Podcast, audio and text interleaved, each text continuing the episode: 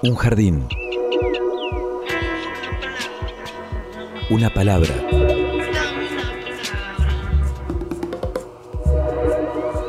Un sitio donde poder crecer en la tierra.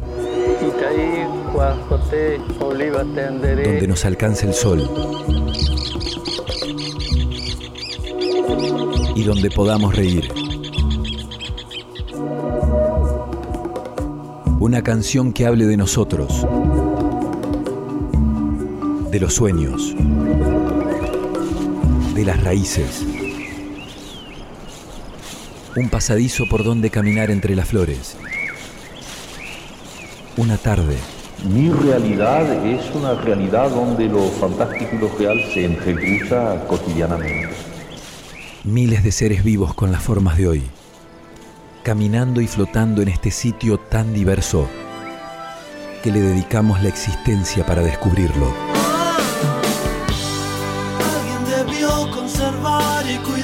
Con amor este jardín de gente. Jardín de Gente, el programa de la Facultad de Ciencias de la Educación de la Universidad Nacional de Entre Ríos. Jardín de Gente, comunicación para vivir.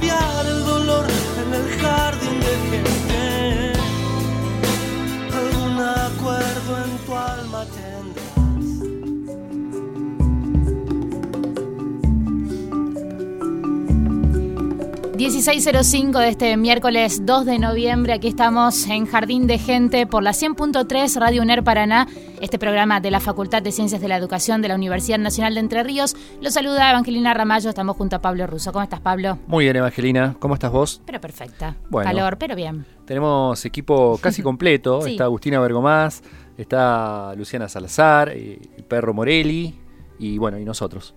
Así es. Para hacer este programa. No, pero pará. ¿A quién vas a saludar? Hay visitas Ah, también que vienen a conocer la radio, el trabajo de mamá, eh, uno de los trabajos de mamá, Las dos niñas las dos de niñas Bergomás. de, de nuestra productora, que bueno. En una de también. esas, ¿eh? ¿quién dice? ¿Quién se, dice? se- sí, luego se apasionan por esto de la radio. Pero decía, ¿no? Hoy es un programa que vamos a dedicar especialmente a una actividad que se desarrolló la semana pasada, pero que ha llegado para quedarse, seguramente a nuestra facultad, a partir de la creación del estudio, del grupo de estudios eh, Feminismos e Intersecciones de la Comunicación y la Cultura de nuestra facultad se mm, llevó a cabo esta, esta propuesta ¿no? de género y cultura digital, las primeras jornadas que reunieron a estudiantes, a docentes, a investigadores y hoy vamos a contar con dos de las organizadoras y además que brindaron sus ponencias. Eh, están pasando muchas cosas en la facultad en estos días, encuentros, jornadas. Es y, verdad. Eh, la verdad que la universidad pública sea este, un lugar de, de debate y de participación de todos estos temas este, nos llena de alegría. Así que, bueno, vamos a indagar en qué pasó en estas jornadas. ¿Quiénes Estamos- participaron? ¿Cuáles Claro. fueron los temas? Estamos junto a Laura Schaufler, ella ya ha estado con nosotros, estuvo como gente del jardín, eh, conociendo su, su vida un poco más este, en profundidad. Hoy nos ocupamos de, de esto, ¿no? Y de la formación de este grupo de estudios que fue en plena pandemia. ¿Cómo estás, Laura? Hola, buenas Bienvenida. tardes. Bueno, Laura es eh, licenciada en Comunicación Social por la facultad, por nuestra facu, pero también doctora en Comunicación Social por la Universidad Nacional de Entre Ríos, investigadora, docente. Tiene un currículum muy extenso. Eh, decía Laura, eh, empecemos hablando del grupo, ¿no? De este grupo de estudios, feminismos e intersecciones en la, de la comunicación y la cultura. ¿Nació en pandemia? Sí, nació en pandemia. eh, veníamos pensándolo antes, ¿no? Pero bueno, la pandemia nos llevó a organizarnos. eh, está conformado por muchas de mis tesistas. Yo no quería que le pase lo mismo que a mí con escribir una tesis sola, dos tesis sola. Eh, y además, bueno, porque el, el acompañamiento de tesis al fin y al cabo, bueno, si es colectivo es mucho más interesante. Y además porque unos acompañan a otras, eh, bueno, se, se comparten cosas, preguntas, hay como cosas muy en común y más si comparten la misma temática que tiene que ver con el género de la comunicación, así que bueno, eh, bueno, fue la manera. Y, y también con otros colegas, eh, otras colegas que también tenían interés en la, en la temática, en conformar un espacio de colectivo, de acompañamiento y también de, de craneo, ¿no? De proyectos, de, de investigación, de extensión, de vinculación, de docencia. ideas, ahí fluían, ¿no? Sí, Eh, fluyen. eh, fluyen, siguen, siguen fluyendo esas ideas. Empezaron de manera eh, virtual, por momentos de post pandemia pudieron lograr el encuentro. Bueno, estas jornadas son fruto de, de eso, de la posibilidad de volver a encontrarnos, pero cada tanto también se mantiene la virtualidad. Bueno, eh, utilizan estas dos herramientas o estas dos formas de comunicación para poder avanzar, ¿no? Sí, ya, ya tan lejos de ser herramientas, son parte de nuestra vida cotidiana, ya nos, tra- nos han transformado y de hecho, bueno, las reuniones del grupo son todos los jueves y son virtuales. Tratamos Son de hacerlas presenciales porque nos gustaba encontrarnos, eh, pero sinceramente la virtualidad para en el caso de las, de las eh, reuniones nuestras es mucho más... eh, instrumental básicamente porque cada una está donde esté te- hay gente que está en diamante hay, hay gente que está en Santa Fe Diamante, Santa Fe, Paraná. por todos lados Sí. entonces bueno encontrarnos significa otro eh, otros recursos otros tiempos todo el mundo trabaja así que bueno le- enco- nos seguimos encontrando en, de manera virtual y llegó justo ahora una, una de las estudiantes tesistas Claro, Luciana Soldá, que es justamente tesista de la, fa- de la facultad de la licenciatura en comunicación social. Y Laura es su directora, Pablo. ¿Eh? Ah, bueno, no, se tiene que portar bien. No, nada más y nada menos, claro, le dijo, vas al programa de radio. Claro, y acá está. Claro, sí. Bueno, bienvenida. autoridad, solo autoridad. Solo autoridad, mentira. Luciana, bienvenida. Hola Eva, hola Pablo. Bueno, gracias. Así es, acá estoy, bueno, acompañando a mi directora. Se acompañan Sí, mutuamente y en un montón de referente cosas. también. Una Sí, ¿no? referenta. Está bueno. Eh, es así. Sí. Sí, pensaba, las cuestiones de géneros y los debates al respecto, eh, ¿tienen alguna materia específica en alguna de las carreras de la Facultad de Ciencias de la Educación? No. ¿O es algo transversal que, bueno claro es transversal pero como es transversal medio que claro, que nadie se hace cargo del todo? No, hay- vieron que hay una lucha por la transversalidad. la- bueno, la logramos, bueno, pero ahora. Claro, algo específico puede ser. sí, porque lo cierto es que, que los docentes, bueno, vienen con una formación en cómo diste tu materia y donde cómo la aprendiste a dar, que no incluía contenidos sobre con perspectiva de género. Esto tiene que ser una búsqueda nueva, ¿no? Una formación nueva. Eh, y bueno, mucha reticencia, aunque parezca que no, aunque quieran decir que estamos de moda, bueno, no.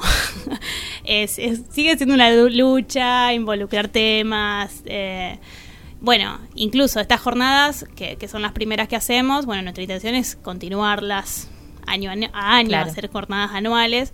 Y bueno, es que sea un espacio de intercambio, de formación, incluso para docentes, ¿no? Para, para bueno, a ver si tienen algún interés, algún, intercambio que, que puedan incluir dentro de nuestras formaciones, por lo, por lo, por lo menos nosotras. Eh, ¿Cuántos años atrás, Evangel, que nosotras hicimos la carrera juntas? Bueno, empezamos bueno, 2004. la mitad de la vida. atrás, 2004 para- empezamos. mirando para atrás la mitad de nuestra vida. Sí. Este, Qué duro. Bueno, difícilmente teníamos algún contenido que tenga que ver con género. Mm. No, y la bueno, visión incluso- más crítica era respecto de las cuestiones de clases y Ujú. que es la, la historia de la, la formación de nuestras materias, de nuestras carreras con esa, esa teoría crítica. Ahora bien, respecto de los géneros e incluso del racismo, bueno, que son otras dos, la parte, esta es la idea de las interseccionalidades, ¿no? Eh, bueno, difícilmente encontrábamos alguna que otra materia que nos daba algún contenido y si nos interesábamos nos prendíamos de... Seguro. Eh, bueno, incluso tu recorrido, mm, Laura, comienza ya finalizando la carrera, ¿no? En, vincularte con, con cuestión de género. Eh, sí, supongo, supongo que el hecho de que se haya podido generar estas jornadas, estas primeras jornadas en el ámbito de la facultad, que el grupo de estudios sea reconocido, ¿no? Como parte, de alguna manera, de la facultad, es un primer paso, Sí, una semillita. una semillita. que se va ahí plantando y vamos viendo qué, qué es lo que va dando. Pero bueno, como decía, tenemos como no solo en cuanto a los contenidos, sino que también es en formas de hacer. Porque esto que vos decís, eh, la, la- la horizont- cierta horizontalidad, ¿no? Entendiendo que siempre hay coordinación, por supuesto, y hay gente que tiene más recorrido que otras y demás, y que va a haber cierta transferencia de unas hacia otras, eh, no es lo mismo que se da en todos los espacios, digamos. Yo no me formé en espacios como los espacios que ahora estamos tratando de generar, más allá de que siempre reproducimos algo y algo vamos un poquito tratando de cambiar. Pero bueno, también nuestras formas de hacer, nuestras formas de investigar, de extender, de ser docentes, son distintas, son otras prácticas y necesitamos ir poniéndole nombre y empezar a estudiarlas también. porque son prácticas donde no hay lugar para el abuso, no hay lugar para el acoso. Lo digo porque parece una, una cosa de perogrullo, pero sigue sucediendo, ¿no? Entonces sabemos que eso sucede. Bueno, no hay lugar, o sea, en, en otra lógica no hay espacio para ello. Bueno, María, ¿por qué eh, estos dos eh, conceptos o temas o ejes, eh, género y cultura digital, se juntaron en esta jornada? Bueno, porque nuestra especificidad está en comunicación y estudios de género, ¿no? en este caso pensamos más en cultura digital para abrir la, la idea también de cultura, ¿no? No pensar solamente en términos solo de comunicación, sino de comunicación y cultura. Y digital porque más allá de que estemos estudiando medios masivos, hoy no hay manera de que no sean dentro de un ambiente digital, ¿no? Y bueno, justamente porque la historia de nuestro grupo comienza en pandemia de una manera mm. digital. Pero ahora sí, eh, lo que generó un poquito de confusión es que parecía que iban a ser jornadas digitales, porque era cultura digital. Ah, sí, no queríamos que sean jornadas presenciales. Presenciales, que una vez al año podamos encontrarnos los cuerpos presentes y de nuevo en la institución, ¿no? Volver a rehabitar eh, la, la, facultad que deje de, ser un, un garage o un espacio ahí donde pasamos y, no estamos y no permanecemos. Me parece que los grupos de pertenencia hacen eso, sentir que una pertenece a un cierto espacio, ¿no? Habitarlo, ocuparlo, ¿no? Sí. Bueno, ¿y cómo resultó? Bueno, no sé, eh, puede, hablar Luciana, que es nuestra nuestra tesista con mejor voz de locutora, por eso Ah, muy bien. Luciana, eh, Luciana Solda eh, presentó justamente su temática, es una ponencia sobre su temática de tesis. Por lo tanto, contanos, ¿qué es lo que vos estuviste exponiendo? Bueno, lo mío es, por ahora, es fue una ponencia sobre una incipiente investigación, claramente, porque todavía no está desarrollada del todo pero bueno, mi tema es eh, un análisis del discurso cinematográfico durante un periodo que es de 1946 a 1955. Yo lo que analizo ahí es, eh, me armé un corpus de películas de esa época, de un género ¿Cómo armaste ese corpus? ¿Dónde? ¿Cómo hiciste? El periodo es, primer peronismo, digamos. Primer peronismo, exactamente, ya se dieron cuenta, muy bien. Eh, bueno, fui buscando algunos criterios que me lleven a armar un corpus acotado, digamos, porque si no iba a ser demasiadas películas, porque hay un montón. En principio me posicioné sobre un género, que es el melodrama, porque lo que yo voy a buscar o en, mi investigación es cómo se fue construyendo la figura femenina eh, en esa época en torno a tres ejes, que son el matrimonio, la sexualidad y el deseo. Donde más eh, fui encontrando figuras femeninas fue en los melodramas, entonces fue ahí que por eso, y además también en, en ese género se encuentra mucho la temática de una posición de la mujer que es la de la dama, digamos, estar en la casa, ser la esposa, como que hay ciertas figuras que se repiten en todas las películas. Que permiten notar una construcción determinada de, esa figura, ¿no? De la además la contracara de la, dama y la otra contra, la contracara fundamental. Ah, la villana, la ¿cómo se llama? Claro, sí, la mujer de la vida. La roba maridos. Mm, la, roba maridos, sí. Claro, sí, sí, se encuentra mucho esa... ¿Está mucho? Sí, sí, sí, en, casi todas las tramas se encuentran la, la, esposa, la mujer buena y la mala, por así decirlo de alguna manera, como esa mujer que em, vive de muchas veces de robar maridos o de estar con hombres. Entonces como que se, se, se fue construyendo mucho esa figura. Eh, bueno, ahí yo me posiciono de acuerdo a varias autoras, que bueno, por ejemplo Isabela Cose es una, que dice que el melodrama te le propone al espectador como cierta... Eh, que haya cierto reconocimiento en eso que está viendo entonces ese fue uno de los criterios. Otro criterio, un criterio fue la disponibilidad y accesibilidad de esas películas, porque hay muchas que yo las googleaba y no estaban disponibles. Hablando de la digitalidad, es como mi tesis em, se enmarca en realidad en un medio masivo, que es el cine, pero bueno, estuve presente en estas jornadas porque también atraviesa la digitalidad, digamos, y también puede funcionar como un antecedente de lo que hoy en día vemos, digamos, en las producciones. Em, así que, bueno. Bien.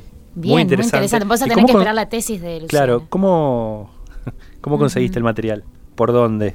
En Digital. Google. Digital, sí, sí, sí. Están Sí, las hay- películas. Hay, muchas, de- muchas que están, sí, sí, sí. No todas, por eso ahí tuve que ir y bueno, y después también apunté a saturar, digamos, las variabilidades que yo, las variables que fui eligiendo, estas tres que mencionaba anteriormente.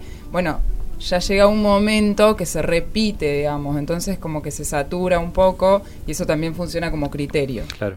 Vamos a escuchar el audio de uno de los participantes, de otro de los participantes. En este caso, Nicolás Michea es licenciado en comunicación social. Él hizo, dio su ponencia. Lo vamos a compartir y luego podemos conversar también sobre su temática.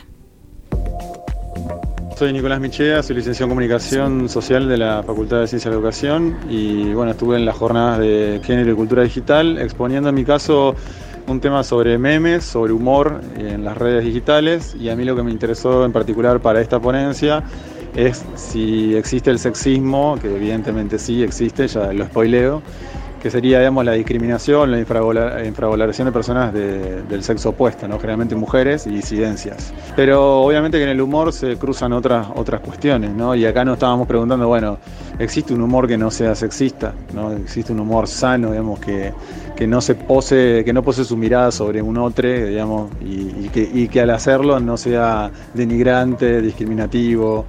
Bueno, eh, nosotros tenemos algunas experiencias de crear memes con otros conceptos y otros sentidos. Esos memes existan, no dejarán de existir, pero podemos construir eh, otras imágenes que no necesariamente, digamos, para hacer reír tengan que ser agresivas, ¿no? Entonces por ahí un poco ese es el, el objetivo del trabajo y lo que viene a mostrar, ¿no? Eh, fue interesante la- el, espacio porque además me hicieron comentarios y observaciones eh, y bueno, y, aportaron otras miradas la- la- las personas que estaban acá acompañando, que son todos profesionales y son súper formados, incluso más que yo, digamos, en estos temas. Así que nada, es un tema polémico, es un tema profundo, difícil de abordar. Pero bueno, como toda la jornada, este, la cultura digital y el género son necesarios de que nos pongamos todo el tiempo a pensar y a reflexionar qué compartimos, qué cosas difundimos, qué, qué imágenes eh, creamos, qué fotos sacamos. Es decir, eh, habituarnos a vivir en las redes digitales tiene que tener un grado de responsabilidad, de reflexión y de compromiso. ¿Cuáles son los objetos ¿no? de esos memes sexistas? Bueno, generalmente el cuerpo de las mujeres, eh, pero también de las disidencias, pero incluso también de los varones. O sea, acá a mí, digamos, como varón cis, me interesa eh, especialmente eso, porque hay que entender que cuando una imagen como un meme grafica, digamos, o pone allí el cuerpo de una persona, creo que puede ser el cuerpo, puede ser las palabras, puede ser algún concepto no relacionado con eso, con algún género.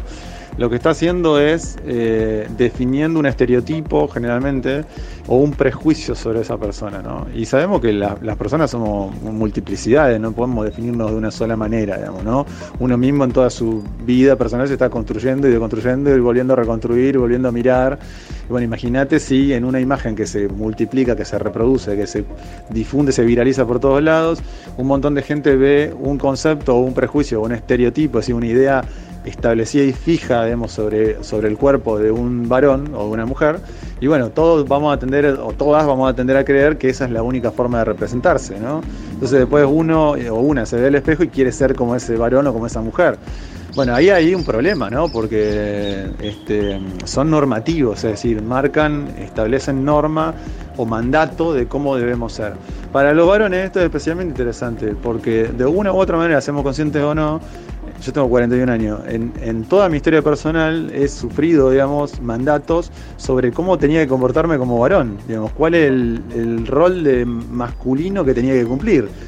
Sea, digamos, el, pro- el protector, el proveedor de una familia, tener hijos, hijas, hijes, eh, bueno, que el romanticismo de casarme, de cómo conquistar una mujer, ni hablar de los grupos de varones que vamos a, la- a a los boliches a conquistar, digamos, bueno, todo eso que hoy está en discusión y que las mujeres, por suerte, a través del feminismo lo han puesto en discusión, a los varones me parece que nos obliga a repensar nuestras formas de, primero, cómo nos miramos y después cómo nos vinculamos con nosotros. Estás escuchando Jardín de Gente, el programa de la Facultad de Ciencias de la Educación. Escuchábamos a Nicolás Michea, licenciado en comunicación, que es integrante de este grupo de estudios, feminismos e intersecciones de la comunicación y la cultura. Y te genera una inquietud, Pablo, eso. Sí, ¿cuántos varones participan de, de estos grupos de estudio y también cuántos participaron de, de las jornadas, no? Bueno, no muchos. Eh, en el grupo somos 15 más o menos y son dos varones. Eh, y de las jornadas, pocos. Eh, muy pocos, sí, sí, sí. La mayoría éramos, bueno, mujeres o algunas disidencias. Sienten que el género no tiene que ver con ellos. que ser varón no es un género. No es un género. Es, la uni- es lo universal. Y- Así que es problema de ustedes el género. ¿Y No. transgénero? Eh, transgénero, bueno, tampoco me parece. Mm. No. Me parece. Bueno, igual tampoco es que estamos haciendo, hacemos inscripción y les Claro. preguntamos. No, no, no estamos haciendo eso. Pero No han hecho una convocatoria, esto es de, de quienes se fueron este, acercando, sumando, quizás por... en las jornadas, no, eh, no. Y en el grupo, eh, no, todavía no. Ujú. ¿Y, y a ustedes qué les pasa cuando viene algún varón y se mete con un tema que ustedes conocen al detalle, digamos? Bueno, está bien que venga y que quiera formarse, y no que nos quiera formar. Claro. Y es lo que pasa, porque bueno, están demasiado sociabilizados y aprendieron a, a eso, a explicarnos cosas. Eh, y eh, bueno, estoy acostumbrada, eh, ¿no? En todos los ámbitos de la vida, que te, que te, que te expliquen cosas que vos hace años que trabajas. Pero bueno, este, en buena hora que vengan, ¿no? En buena hora, quizás hagamos algún chiste. si, si explica mucho o si habla mucho. Claro, bueno, el humor. Me, me interesaba esto que planteaba también Michea y que tiene que ver con un trabajo que estuvieron ustedes realizando, eh, actividades de extensión Sí. a partir de, de estos estudios que ustedes llevan a cabo en escuelas. Cuenten esa, esa iniciativa que tiene que ver con los memes. Bueno, ese, sí, fue un proyecto de extensión que era precisamente llevar a escuelas secundarias y terciarias también, eh, bueno, un trabajo primero de reflexión sobre los memes, qué, qué vemos en los memes. Una de las cuestiones que surgía era que muchas veces vemos memes que parecen críticos, no sé, por ejemplo, de las cuestiones de género o del machismo, pero en realidad siguen reproduciendo ese machismo y la actividad final era darles unas plantillas a, lo- a los chicos, a los que participaban, em, con memes, pero vacíos, de diálogo, para que ellos las llenen. Y ahí ver qué, surgía. No, no íbamos a evaluar ni nada, pero era como proponer esa, esa actividad. La, primer, el primer, la primera escuela fue en, en Federación. En el departamento de Federación nos hicimos un viaje de más de 300 kilómetros para ir hasta allá. Una escuela rural de allá de la zona de Federación. Y la verdad, espectacular salió, ¿no? Sí. Laura, eh, los chicos hicieron unos memes bárbaros. Sí, sí, sí. Se fueron sorprendidos Sí. con la devolución. Sí, en realidad era, es una actividad eh, participativa, ¿no? Nosotras no íbamos a explicar nada tampoco, sino que, bueno, presentábamos ciertos materiales, ciertos recursos para que vayan pensando cosas y vayan produciendo. Y eso es lo que sucedió. Por supuesto, siempre hay resistencias, por supuesto, siempre hay algún que otro enojo. eh, ¿no? Bueno, pasa y en ese ámbito, incomoda ¿no? La escuela rural, en todos los ámbitos. en todos. Porque, bueno, no, no. No, bueno, podemos pensar que algún man- más progre no se anima a decir algunas cosas, pero las piensa igual. Así que es difícil. Es difícil, pero bueno, ahí estábamos y además eh, las docentes muy agradecidas porque, bueno, eh, hay, está la ley de ESI y muchas veces no saben cómo trabajar o qué contenido que hacer y también por eso, porque justamente hay resistencias, no solo de algunos estudiantes, sino de sus padres, ¿no? A, a trabajar estas temáticas y bueno, Claro. Eh, veníamos nosotros y trabajábamos estas cosas y eh, nos hemos traído naranjas, eh, Todo, claro. de regalo, Sí. sí. Y los invitaron a que vayan en alguna otra oportunidad, seguramente. Eh, pero cómo el meme se convierte en una herramienta, si se quiere, para que se puedan trabajar este, este tipo de temáticas, estos contenidos eh, con adolescentes. Sí, es que ya está, estamos memificados. Memificados. Ya está todo el mundo memificado, especialmente adolescentes. Adolescentes no decimos jóvenes, no hay que decir adolescentes, ah, eso nos dice una de las investigadoras que trabaja juventudes. Claro, porque si no, no digamos más del que adolece. Claro, no, digamos juventudes. Así que bueno, es como una es un medio de comunicación muy muy característico de esta época. Y no se puede no se puede ignorar, sino todo lo contrario. Bueno, y además de investigar tanto sobre género, Em, también hay elecciones musicales, ah, a compartir en este programa. Y en este caso, bueno, te toca a vos, María Laura. Laura. Bueno, eh, uno elegí una canción ahí bastante power que se ¿Ah, llama Histórica de Sara Eve. Luciana aplaude, la escuchamos. ¿Quién va a detenerte? ¿La muerte, la edad o la idea? de tanto que siente eufórica, antes que histérica, histórica, de tanto encanto, pictórica, de tan gustosa, rica, tan quimérica, fabrica hormona, calienta, lubrica, hasta los maricas, hechiza, satírica, a veces le da besos a Dios por unos pesos a vos.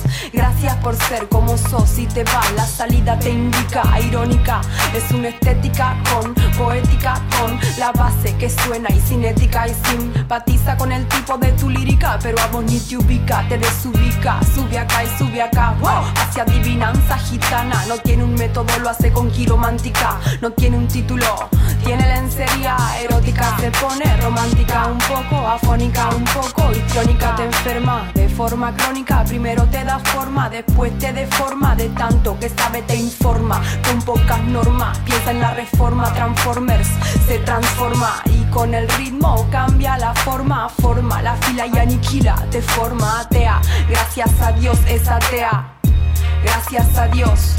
De tan histérica, histórica, antes que histérica, histórica, de tanto que siente eufórica, antes que histérica, histórica. De tan histérica, histórica, de tan histérica, histórica, antes que histérica, histórica, de tanto que siente eufórica, antes que histérica, histórica gente tan histérica, histórica. Sin bikini con química, te lo dice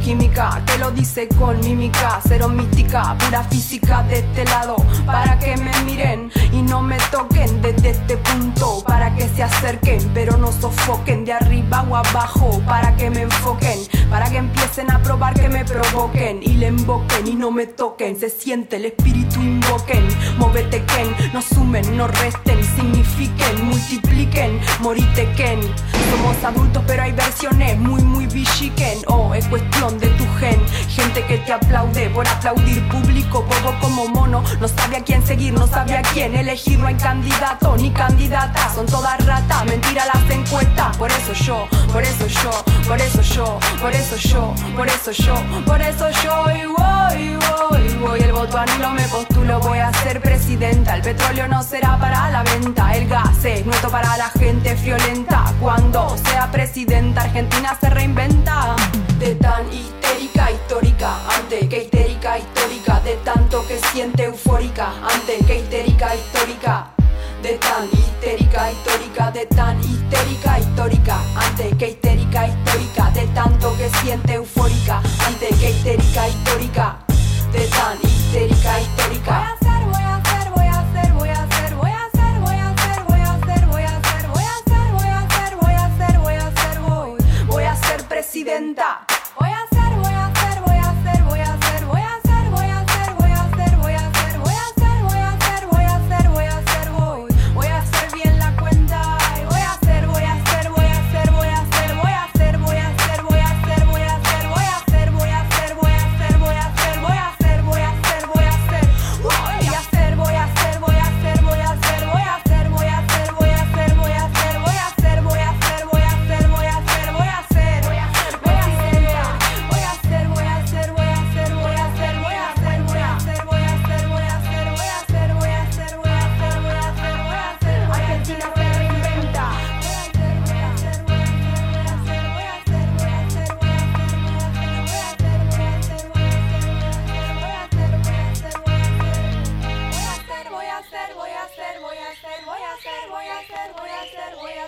Jardín de gente, miles de miradas para descubrir. Por la radio de la Universidad Nacional de Entre Ríos.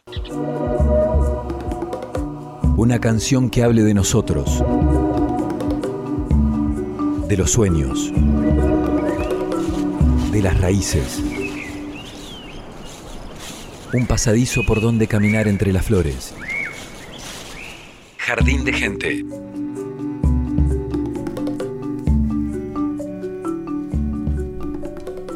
Género y cultura digital, esa es la temática de este programa de Jardín de Gente a partir de las primeras jornadas que se llevaron a cabo la semana pasada en la Facultad de Ciencias de la Educación. Están con nosotros María Laura Schaufler, es directora en Comunicación Social, y Luciana Soldá, tesista, estudiante avanzadísima en la licenciatura en Comunicación Social de nuestra facultad. Ellas obviamente estuvieron en la organización, también brindaron sus ponencias. Eh, Laura, claro, a partir de lo que fue su experiencia en tesis, eh, los trabajos de investigación posteriores eh, en el contexto de, las becas postdoctorales de, CONICET te permitieron profundizar muchísimo ¿no? en, este, en este trabajo de, investigación en género. ¿no? Sí. ¿Es ahí donde empieza todo en, en vos, tu interés? Bueno, no lo sé, viste que el origen nunca se sabe de dónde viene, pero bueno, sí, obviamente es en la universidad que una se topa con el feminismo. Eh, por lo menos yo, en mi caso muchos años atrás, no cuando el feminismo ya fue una cosa masiva, popular y en la calle, digamos. Así que sí, ese fue el espacio y además eh, tuve la suerte de tener también acompañamiento, directoras, que de hecho estuvieron en el cierre de las jornadas. Eh, Florencia Robeto es mi directora histórica también eh, es secretaria de... lograron hacer en la Universidad Nacional de Rosario una secretaría de género y sexualidad. Bueno, estuvo importante porque estaba la decana también presente escuchando eh, a, ellas en la exposición en el, en el auditorio. Y yo imagino que se toma nota, ¿no? De estas experiencias de otras universidades para poder replicarlo, ¿no? Sí, ojalá, ojalá eh, con cada una con sus, ¿no? Sus localidades. Hay que tener en cuenta cada contexto, pero es importante empezar a pensar esto, que la transversalidad, bueno, necesita acciones y voluntad política para que ciertas cosas ocurran y muchas dejen de ocurrir. ¿Qué, qué rol cumple, según lo que ellas estuvieron explicando, esa secretaría? Bueno, en realidad es trabaja especialmente en lo que tiene que ver con la prevención, ¿no? Porque hay como una visión muy eh, de desconocimiento de, los protocolos y demás que se piensa como es un meramente punitivista, digamos, bueno, voy y denuncio, es un espacio de denuncia, sí, es necesario hacer las denuncias, es necesario hablar para que algunas cosas cambien y a la vez es necesario prevenir desde una visión amplia, ¿no? De esto de la formación, de que haya un espacio de formación constante, permanente, que haya un espacio que piense esto de los cupos, ¿no? alguien que tenga esta mirada, decir, bueno, nunca hubo, había operarias mujeres en las radios. Bueno, tiene que haberlas y para ello hay que tener una política de inclusión de operarias mujeres en la radio. O sea, que sea claro. Eh, y así en cada, en cada espacio, ¿no? Entonces en la, universidad, si no arranca por la universidad, que la universidad es un espacio de conocimiento, de producción, etcétera, donde estamos pensando estas cosas, bueno, ¿a dónde vamos a pedir que, que comience, ¿no?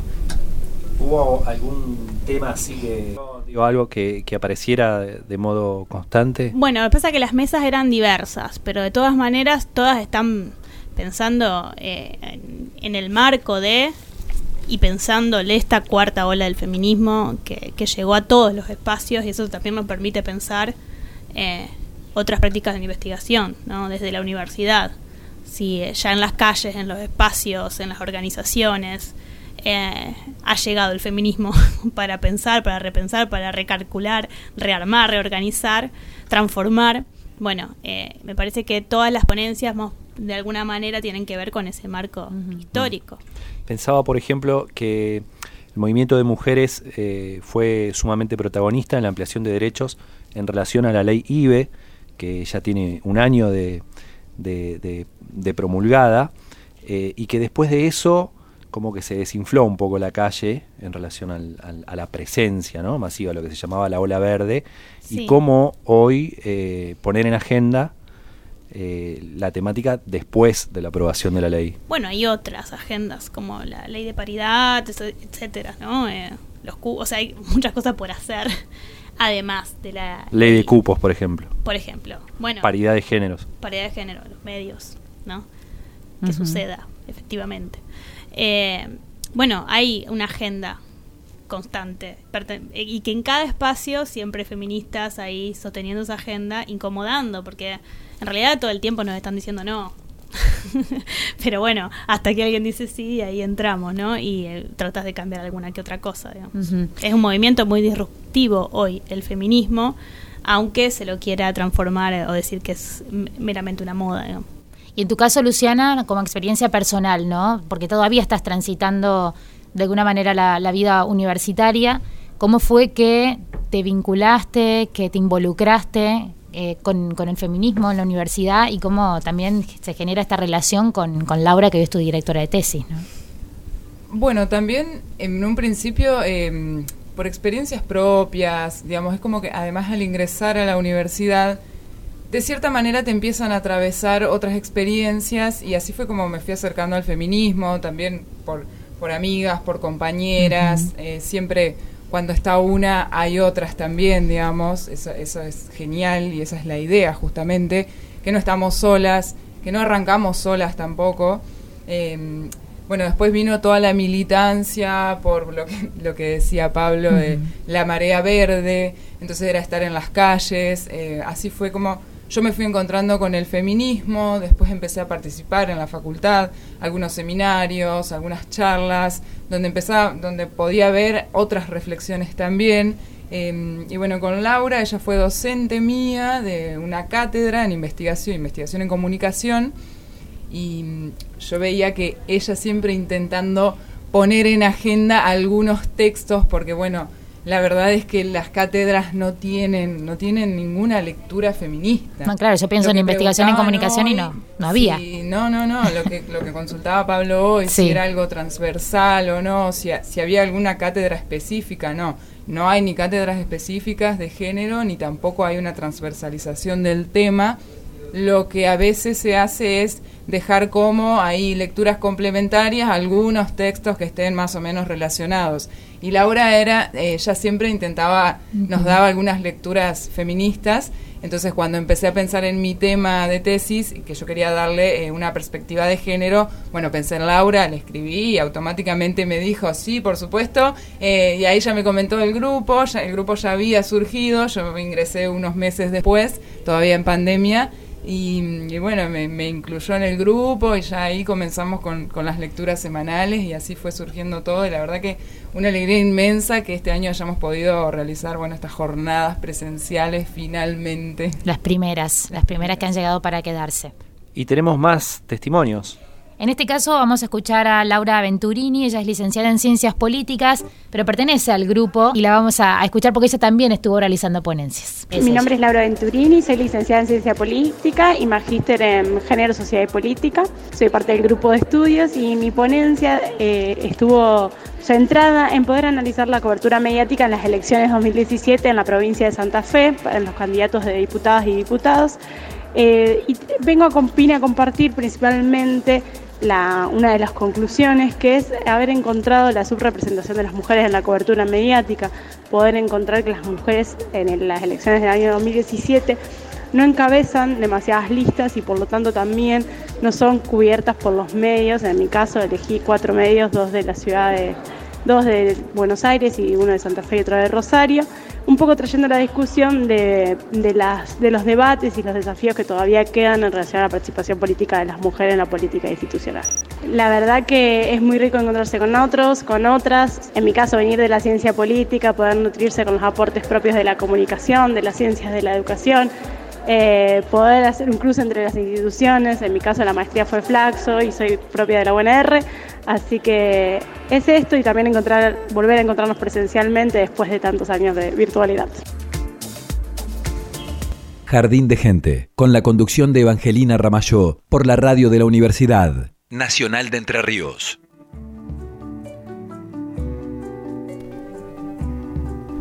Era Laura Venturini, la voz que escuchaban recién, y hubo más participaciones, incluso de varones.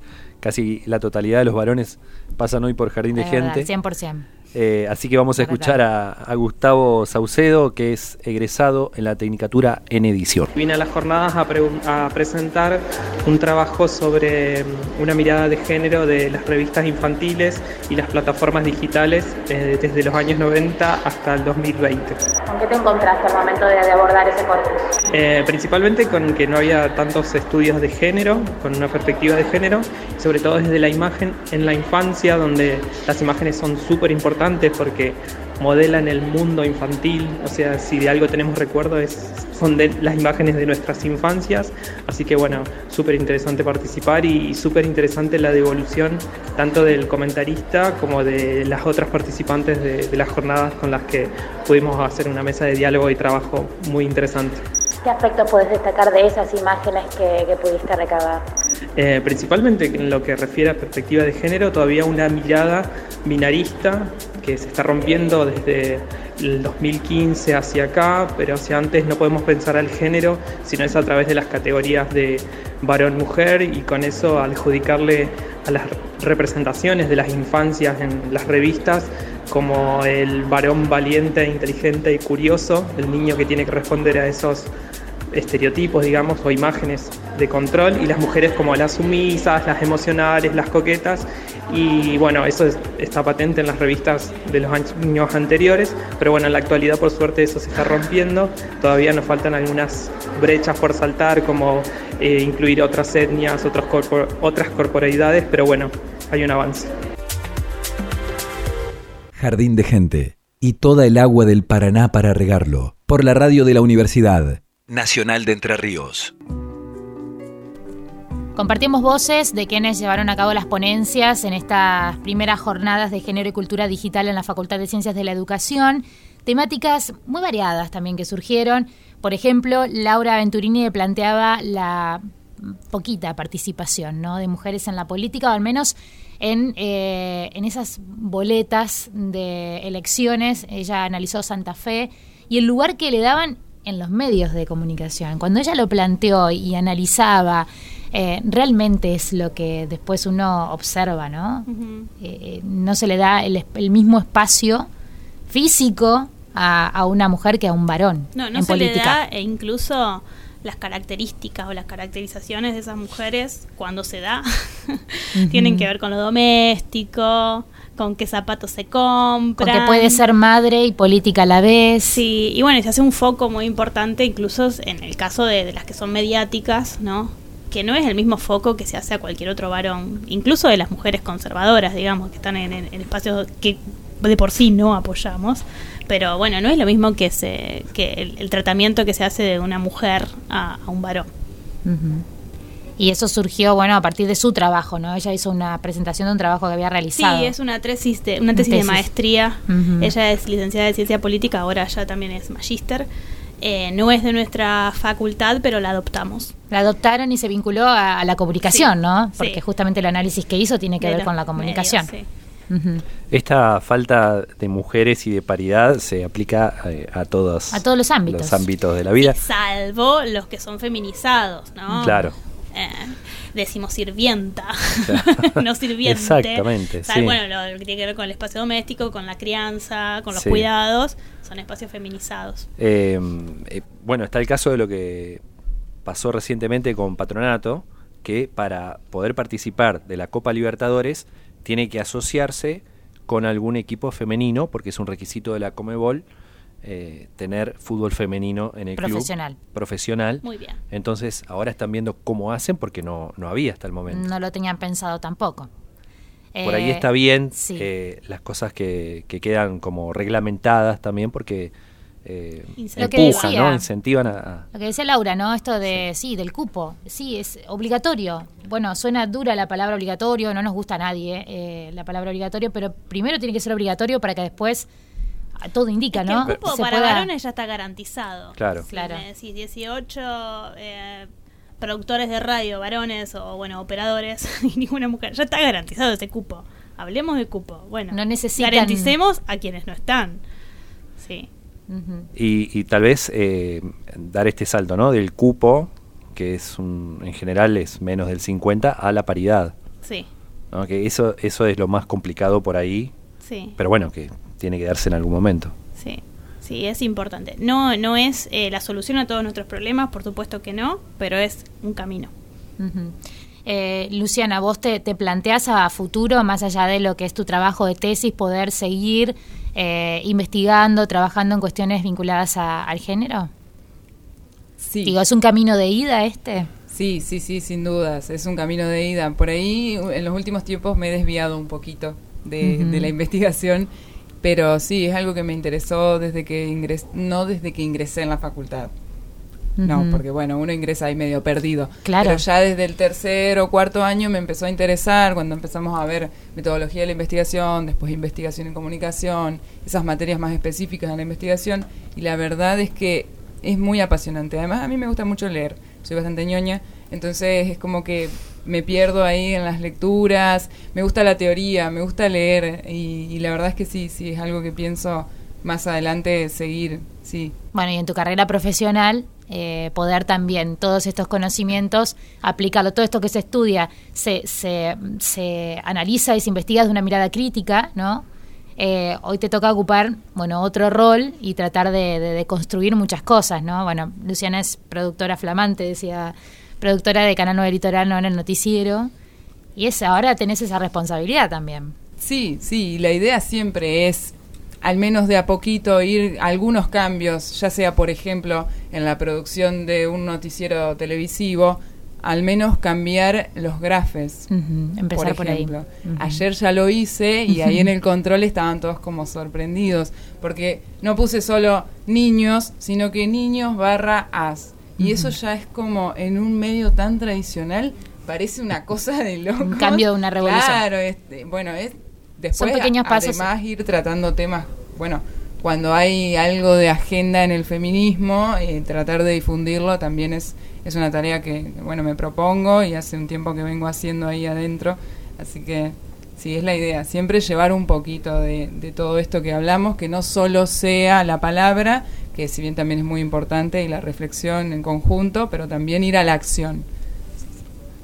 Muy bien, Laura, ¿estás eh, de acuerdo con esto?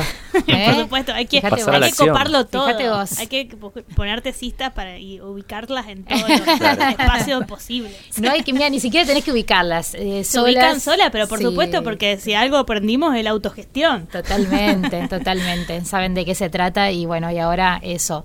eh, todo lo que se ha, lo que se ha incorporado en este ámbito, no solo de la facultad, sino de específicamente del grupo, poder aplicarlo en otros ámbitos de, de la vida, ¿no? Fuera de la vida universitaria en sí. Sí. Eso es, es importantísimo. ¿Qué pasa, María Laura, con estas jornadas a futuro?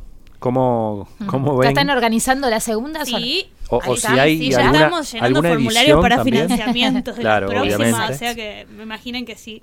Y sí. también digo si hay algunas conclusiones, se comparte el material, hay alguna web a la que a la que lo suban. Sí, eh, bueno, en primer lugar, si estamos pensando para el año que viene, eh, hacerlas eh, a fines de agosto, no en octubre, porque nos dimos cuenta que octubre es un mes de loques.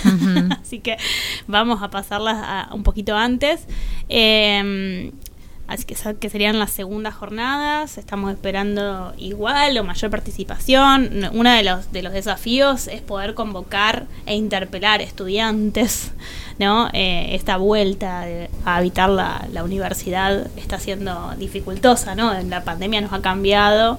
Y bueno, a estudiantes también, ¿no? Esto van, cursos y se, se van, digamos, no, no permanecen en el espacio de la facultad o no se enteran o bueno no se sienten interpelados por ciertas actividades aunque sean por ahí temáticas que ah, contemporáneas no entonces bueno una de las nuestras de nuestras de nuestros focos tiene que ser bueno eso la participación de, de estudiantes de la propia facultad eh, seguir convocando a gente de, de otras universidades de otros espacios de otras facultades incluso de la de la. UNER para poder tener estos diálogos y estos espacios de intercambio y también para saber lo que están haciendo las otras, porque no, a veces no sabemos, o sea, termina haciendo la investigación algo cada una, lo que está haciendo cada una, que, que no, no sociabilizamos y hay temáticas comunes.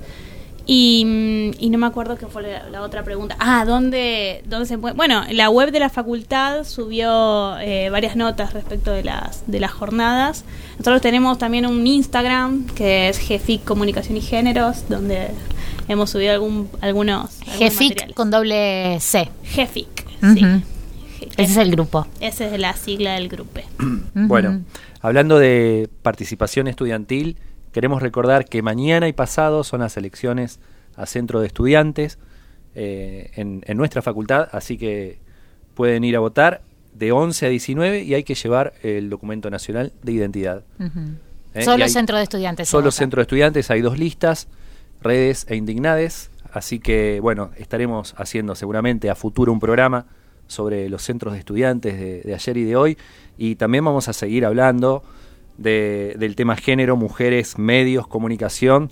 Podríamos invitar, por ejemplo, para la semana que viene a, a Silvina Ríos, que es la directora de, del ET14 Radio Nacional, Primera mujer en... en 77 años de- 77 de, años. Radio Nacional en, en- en la capital entrerriana, eh, que también ha pasado por la facultad. Así que es gente a- del jardín, claro. Es gente de jardín, vamos a seguir indagando en el tema. Yo tengo dos cortitas antes de irnos. Sí. Luciana ya está pensando el, el tema de despedida. Luciana Soldá, pensalo. Sí. Eh, hay dos de también noticias de la facultad. Una es que hoy se proyecta el documental Los medios de la guerra, ahí en el auditorio a las 19, con entrada libre y gratuita. Organiza la facultad junto a la Secretaría de Cultura de la provincia de Entre Ríos y LT14 Radio Nacional, justamente que hablábamos recién. Y bueno, tiene que ver con la cobertura durante la guerra de Malvinas, ¿no? las coberturas periodísticas, por supuesto. Y este viernes 4 de noviembre, en la plaza, frente al edificio de la facultad, eh, se realiza la, la feria entre libros, editoriales y librerías independientes. Van a participar de esta feria en la facultad que está organizada por alumnos del seminario Actualidad del Campo Editorial de la Tecnicatura en Producción Editorial. Esto es entre las 4 y las 8 a la tarde, El viernes. el viernes. Muy bien, súper interesante. Eh, Luciana eh, ha elegido la canción. Sí, sí, sí. Elegí uno que tenga que ver un poco con la temática. Sí. Miss Bolivia. Hermoso. Bien Warrior.